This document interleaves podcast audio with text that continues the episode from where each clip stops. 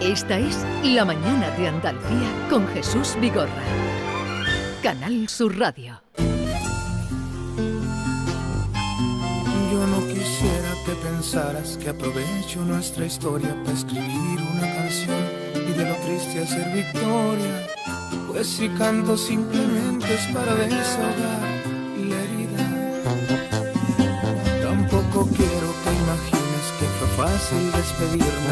Ya les anunciaba esta mañana, y Maite también incidía en ello, que mm, teníamos un programa mm, pues que nos hacía eh, mucha ilusión porque nos visitaba y nos visita Jorge Volpi eh, con su última novela. Ya en muchas ocasiones hemos estado con él, eh, escritor mexicano, ahora afincado en España, ya lo estuvo antes. Jorge Volpi, buenos días. Muy buenos días, qué gusto estar de nuevo contigo. Jesús. Igualmente, Maite Hola, eh, Jorge. y David. Hola. Eh, pero para entrar en Partes de Guerra, que es eh, la última novela publicada en Alfaguara, algún detalle para que ustedes sepan, eh, es decir, por dónde vamos. En la frontera de Corozal, al sur de México, un pequeño poblado a orillas del Usumacinta, que es eh, un río, es un río que separa además la frontera entre, Separa entre Guatemala y México. y México. Un par de migrantes descubre el cadáver de una chica de 14 años. Pronto se sabe que fue asesinada por su prima y el novio de esta en presencia de dos pequeños de 8 y 10 años. Luis Roth, el brillante fundador del Centro de Estudios en Neurociencias Aplicadas, se obsesiona con el caso y convence a su grupo de amigos y colaboradores para averiguar qué pasa en los cerebros de unos niños que se convierten en criminales. Punto de partida, porque podríamos seguir contando, pero vamos a hablar ahora de la violencia en un país en el que, como tú cuentas, creo que en algún momento sale en la novela y además está en los telediarios, eh, matan a 3.000 eh, mujeres al año. En el, año, en el año 21 ocurrió. Exacto, la cifra en este momento está en 11 feminicidios al día en México. 11 mujeres cada día mueren y la mayor parte de ellas a manos de sus parejas. Y aquí hay una joven que, que es asesinada, además la portada es muy inquietante. Es, este es el río... Ese es el río Usumacinta, exactamente. el que está en la El lado de allá es Guatemala y el lado de acá México. Vale. Chiapas. Y, y, de dónde, porque la propuesta que se hace este investigador y ese grupo de amigos es de dónde averiguar de dónde nace la violencia. Y tú que te has preparado y que ya mm, la última vez que viniste aquí fue con una novela criminal, que eso te- esa novela supongo te ha llevado a este libro. Em, ¿Podrías decirnos alguna conclusión si es que has llegado de dónde nace la violencia? Bueno, lo que es cierto es que eh, mis libros anteriores habían estado sobre todo ubicados en otras partes que no eran México, muchos en Europa, eh, en otros momentos y en otras épocas. Pero hace nueve años yo regresé a vivir a México y fue como si la violencia que empezó en el año 2006 hubiera sido imposible no hablar sobre ella. Entonces, primero en una novela criminal, la novela que ganó el premio Alfaguara, eh, me metí por primera vez a este tema ya tan de cerca, viendo precisamente cómo no funciona en ningún sentido la justicia en México, y esa es una de las principales causas de la violencia. No se resuelve prácticamente ningún delito de los que se denuncian en México, la cifra es del 0.5%. Y luego en esta novela, estos investigadores neurocientíficos, eh, que hacen las veces un poco de detectives en Sí. este caso, intentarán entrevistar a todos estos niños y adolescentes, estudiarlos, estudiar su comportamiento y también sus cerebros para tratar de encontrar esos orígenes de la violencia, a ver si podría ayudarnos a saber por qué de pronto México se convirtió en un país tan eh, brutalmente violento. Llevamos desde el 2006 250 mil muertos, 100 mil desaparecidos, un número incalculable de desplazados internos, que son cifras propias de una guerra. Y bueno, los investigadores van trazando distintas teorías que ha habido a lo largo de la historia y estudiando también las causas internas de estos eh, chicos para tratar de entender esos orígenes de la violencia. Mm. Parte interna, parte que tiene que ver con la parte genética de los seres humanos, con la parte neurológica, con la manera como funciona el cerebro, los neurotransmisores, cuáles eh, eh, predisposiciones hay hacia la violencia, que eso lo estudian, y también, por supuesto, las causas externas, la violencia ambiente, la violencia intrafamiliar, la violencia de género, la violencia del narco, la violencia hacia los migrantes, que ahora esa frontera se ha convertido en una zona terriblemente difícil, eh, en donde México, haciendo caso a Estados Unidos, está sirviendo de muro contra los migrantes centro y sudamericanos que intentan llegar hacia Estados Unidos. Eh, la violencia que, presenta, que presencian todo el tiempo en los medios de comunicación e incluso constantemente en las redes sociales y en los videojuegos, en los juegos de video. O sea que tú dirías, lo dice eh, Lucía, que es la que va narrando el libro, la que nos va descubriendo muchas cosas, eh, creada por ti, Lucía, tú dirías también, como ella dice en un momento, esta carnicería que llamamos México. Pues sí. Esta carnicería que llamamos México. Es terrible, eh, pero al mismo tiempo es lamentablemente cierto. Con las cifras que acabo de, de contarles, y hablando además en términos de justicia, de que de esos 250 mil eh, muertes que ha habido desde el 2006 y que solo el 0.5% de ellas se resuelven, pues habla de un país que no tiene ni memoria, ni justicia, ni reparación del daño, ni garantías de no repetición. O sea, es una auténtica carnicería. Eh, Jorge, ¿qué te pasa a ti con la ciencia? Porque aparece mucho en tus novelas. En este caso te has metido de lleno en un grupo de neurocientíficos que estudian el cerebro con términos, hay enfermedades, de hecho se puede decir, ¿no? La, Sí, la sí. protagonista tiene una enfermedad, Sí, la ataxia, es- eh, te- sufre de ataxia. Eh, ¿Qué te pasa con la ciencia? ¿Te hubiera gustado ser científico o Pues tienes ahí una asignatura pendiente? Exacto, pues muy pendiente, eh, siempre quise ser científico. Eso me llevó a escribir En busca de Klingsor hace ejemplo. 20 años, cuando yo siempre quise ser físico cuando estuve en la escuela y en el colegio. Pero en los últimos años, dándome cuenta de que finalmente la física o las matemáticas eh, siempre iban a representar un cierto límite para mí, que no lo estudié, eh, llevo ya unos 15 años eh, estudiando temas de neurociencia. Publiqué un pequeño ensayo sobre una perspectiva neurocientífica de la ficción y de la literatura, que se llama Leer la mente, que está también en Alfaguara, y desde entonces quería tener personajes que fueran neurocientíficos. Y en este caso es este grupo de neurocientíficos de la Universidad de México que deciden trasladarse a Chiapas para estudiar a este grupo de niños. Y esos dos mundos de pronto entran en colisión. Claro, los neurocientíficos además parece que ellos representan el lado de la civilización y de la razón, mientras que los niños, estos parecen ser la barbarie. Pero conforme avancemos en la novela, veremos que esto no es tan claro y que en realidad un mundo es espejo del otro. Eh, un momento se pregunta en ese grupo de, de- de científicos que hay de todo, ahora entraremos también otros temas que tiene la novela. ¿Ustedes creen que los humanos somos violentos por naturaleza o que la violencia se aprende en sociedad? Esa pregunta se hacen ellos, pero tú que llevas investigando también te la habrás hecho. Claro, y es ¿Y la gran pregunta ¿no? que se hacen los expertos desde muchas disciplinas, que van desde la parte de las neurociencias hasta también la antropología, la sociología, la- las disciplinas que estudian la sociedad desde el lado político. Y es la distinción que en inglés suele decirse entre nature y nurture, entre la educación o la naturaleza. Eh, ha habido posiciones muy radicales, pero creo que a estas alturas sabemos que ambas cuestiones son esenciales para entender de dónde surge la violencia. Eh, la parte social sin duda es fundamental, pero también hay una parte íntima de la naturaleza de cada persona que puede tener ciertas predisposiciones de alguna forma hacia la violencia por distintos eh, conformaciones o déficits del funcionamiento de nuestro cerebro. Entonces ahí, en esa dinámica, es donde hay que ir encontrando las respuestas.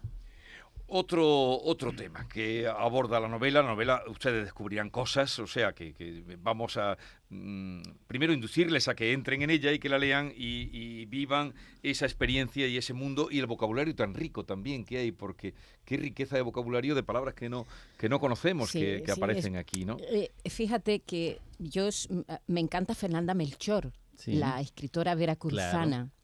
Eh, leí temporada de huracanes y me quedé sobrecogida de los términos que utiliza en esa novela impresionante que recomiendo a todo el mundo. Eh, aquí ah, eh, la voz principal es la de Lucía, la narradora, pero también oímos otras voces, eh, por ejemplo, alguna madre ¿no? Eh, Mm. de, de uno de los niños que tiene ese lenguaje particular de la zona, que por cierto se entiende prácticamente todo. Pues no hace falta la literalidad de la palabra, saber exactamente lo que significa para entenderlo, ¿no, Jorge? Exacto, pues yo quería que fuera también en esta ocasión es una novela realista y que por lo tanto fuera verosímil tanto el habla de Lucía, que era tratar de encontrar cómo habla una chica de 30 años de la Ciudad de México, pero contrastada con la manera como se habla en Chiapas. Chiapas fue durante mucho tiempo parte de la Capitanía General de Guatemala, se integra a México hasta después de la independencia y eso hace que en muchos sentidos se parece más a Centroamérica que a México. Utilizan, por ejemplo, el voceo centroamericano en muchas zonas de Chiapas, que es algo que en el centro de México es muy extraño de escuchar, y también palabras, términos, inflexiones que son más propias de Centroamérica que, de México y, que por supuesto se entiende, pero tan raro es para ustedes como para mí escucharlo. algunas, algunas no, pero uno lo busca y entonces enriquece su vocabulario, porque yo una mascada al cuello, por ejemplo, que ese dice, lo sacas porque dice caricatura de Telma y Luis y es un pañuelo, una mascada, no sabía yo que era un pañuelo.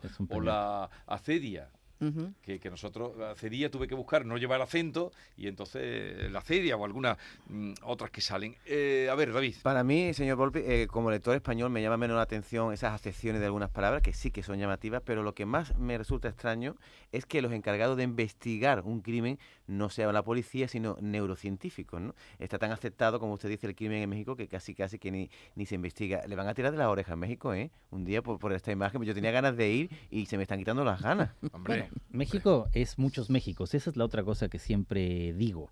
Hay zonas del país que sin duda yo no le recomendaría a nadie ir, que son controladas por el crimen organizado o por fuerzas que están al margen de la ley, pero también hay muchas otras zonas del país que son tan tranquilas como Sevilla. Entonces, digamos, simplemente hay que saber dónde, hay que saber cuándo, pero sobre todo la riqueza de México, que es un país en cualquier caso extraordinario, se ve en efecto opacada por esta imagen eh, muchas veces intento convencer amigos españoles de que vayan y que encuentren lugares donde se puede todavía salir, pasear sin tener ningún temor, pero también que tienen que saber que hay otros en donde es mejor no ir.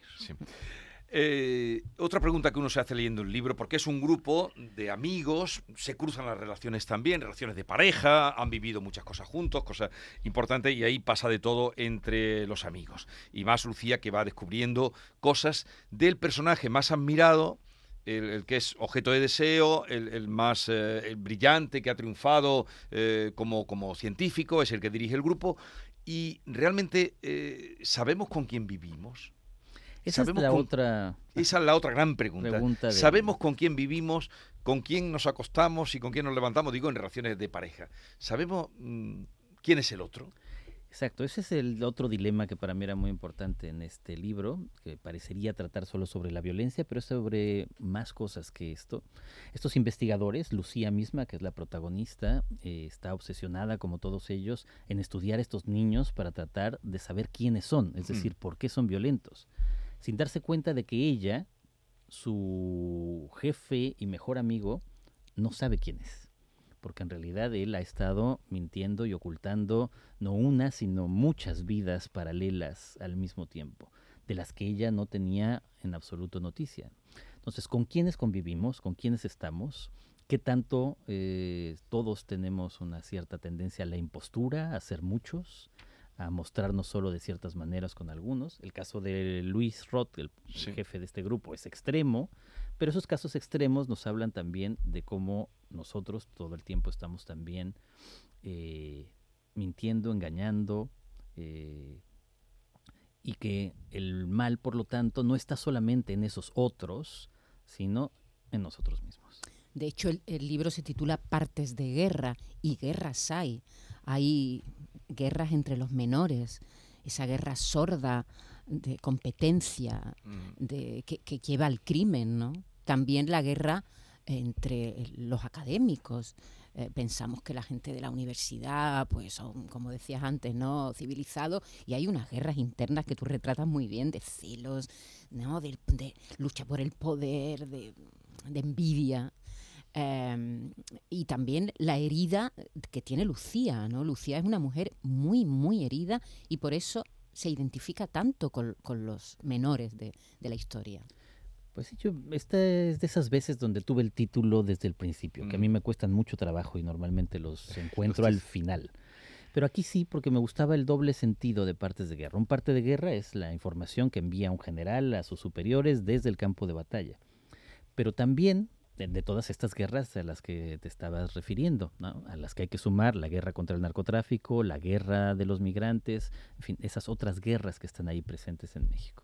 Pero Partes de Guerra también habla de que solo tenemos fragmentos de estas guerras, solo partes que el lector intenta, y todos intentamos, eh, de rellenar o de completar como si fuera un rompecabezas, eh, porque solo tenemos fragmentos de esas pequeñas historias que conforman esa enorme guerra en la que estamos. Otra cosa que me ha llamado la atención es que, mm, bueno, tendría que repasarlo ahora, pero no sé, Maite, si tú has encontrado, aquí no hay ni una persona feliz. ¿eh?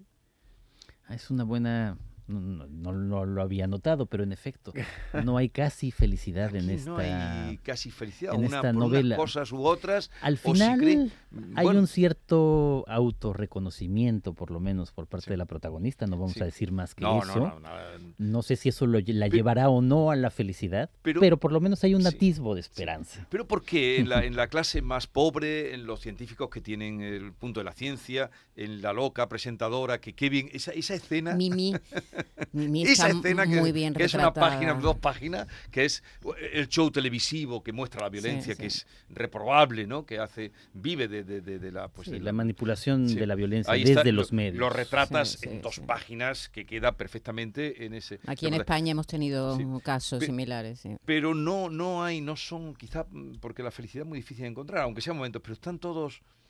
Pues sí, están todos enredados, eh, mezclados en, en situaciones que no saben controlar. Ellos mismos que estudian el cerebro muchas veces no saben por qué hacen lo que hacen, están en esta pelea constante entre ellos mismos, eh, tienen historias secretas, tienen complicidades que al mismo tiempo son enemistades. Y ahí es donde está pues la naturaleza Sí. humana. Realmente ellos que estudian el cerebro dicen en un momento, la narradora, el cerebro, nuestro glorioso cerebro al cual dedicaste tu vida y convertiste en nuestra aventura común, no es sino un recipiente agujereado que de nada sirve, de nada sin el corazón. Ese es otro de los temas del, del libro. De Lucía, desde las primeras páginas se debate entre la razón y la emoción. Significa esto, digamos, las imágenes del cerebro y el corazón, pero el corazón aquí solo es una metáfora de la parte más emocional Claro. del cerebro. ¿Y a qué es a lo que le hacemos caso?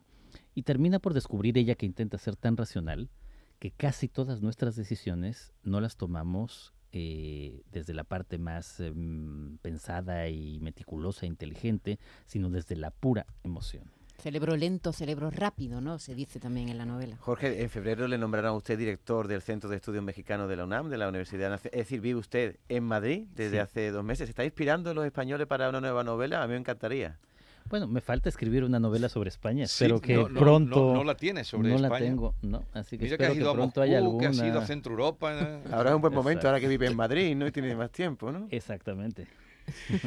Eh, había otra cosa eh, que, que también aparecía en la novela, eh, que, mm, a ver, ¿qué era lo que yo tenía por aquí? No, no, no, no se, me, se me ha ido ahora mismo. No, yo le, le quería plantear a... Bueno, la manera de la manera de entroncar la investigación cuando van siguiendo las pesquisas, eh, enhebrar ahí eh, la vida de los niños me parece una fórmula, bueno, una, una técnica narrativa que utilizas extraordinaria para, para impulsar eh, las ganas de conocer, ¿no? Porque estás con los niños y tienes ganas de saber de los niños, pero ahora viene lo otro y enlaza la otra historia. Claro, ¿no? porque en el fondo también es tiene algo, aunque desde el principio sabemos quién ha cometido el crimen, es decir, no es una novela que intenta resolver quién ha asesinado, ¿no? que es un género en sí mismo. Todo el mundo sabe desde el principio quién ha cometido el crimen, pero hay muchos enigmas que te llevan a, a que la, lectura te atrape. Hay una- un hecho real que cuentas en el libro, que es el asesinato de un primate a manos de otros primates. Eso está bien estudiado. Ocurrió, desencadenó una guerra horrible entre primates.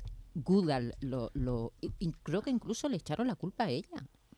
Bueno, en efecto, este es un caso bien documentado. La, primatóloga Jane Goodall eh, habla de una auténtica guerra, que hubo entre chimpancés en Gombe, en África, y que habla de que los chimpancés pueden llegar a esos extremos de violencia.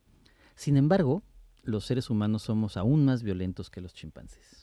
Eso está demostrado. Eso está bastante demostrado. O sea que la Rara vez los chimpancés entablan estas guerras, rara vez se matan entre sí. Normalmente combaten casi histriónicamente todo el tiempo. Eso sí, son muy violentos como animales, pero casi nunca se matan. Nos eh, matamos mucho más los seres humanos. Eh, eso está mm, contado en una novela mm, que no hace mucho publicó Gonzalo Giner que es un veterinario en, la Bruma Esmeralda, donde alude también a esa, a esa anécdota o ese suceso de los chimpancés y donde concluye con lo que tú acabas de decir. Por lo tanto, eh, señor Volpi, terminando la frase que usted ha dicho, los humanos eh, usamos la violencia como herramienta evolutiva, es decir, al contrario de lo que decía Rousseau, nosotros nos venimos aquí como hombres buenos y que después eh, cogemos la violencia del, del entorno, sino que la traemos en nuestra evolución darwinista. Bueno, lo curioso, digamos, es que aquí es donde se juntan la idea de, de Hobbes del hombre lobo del hombre con la idea de Rousseau y otros del buen salvaje. Porque somos más violentos, como acabo de decir, que los chimpancés, o sea, matamos, nos matamos más entre sí, pero también cooperamos mucho más entre nosotros que los chimpancés. O sea, tenemos esa doble naturaleza justamente ahí todo el tiempo. Oye, eh, ya terminamos, pero no quería ya saber lo que tenía en la cabeza. El don Juanismo, que aquí aparece un personaje que colecciona amantes y esas vidas paralelas. ¿Has conocido alguna persona que tenga más de 30? Don Juan Tenorio con don Luis Mejía, cuando se retan, superan esta. Uno tiene 53 y otro no sé cuántas tiene en un año. Claro. En un año. En el Don Juan de, de, Mozart, son en España 1003. 1003, 1003. 1003. 1003. ¿Has conocido a, algún.? He, he, conocido. Porque existe ese personaje. Por supuesto. Es coleccionista de, de amantes. Eh, no Pero aquí es un poco todavía más extremo porque no solamente las colecciona. Eh, realmente parecería que en cada un, que con cada una se cree lo que está diciendo que eso tiene eh, es una enfermedad que aparece aquí también. casi una mitomanía. Bien, eh, Partes de Guerra de Jorge Volpi, su última novela, publicada en Alfaguara. Entren en ella y disfrútenla. Gracias por la visita. Encantado, muchas gracias. Y hasta la próxima. Era cosa de dos, es difícil llevar al mundo encima así, si no hay alguien que me haga sentir. La mañana de Andalucía con Jesús Vigorra.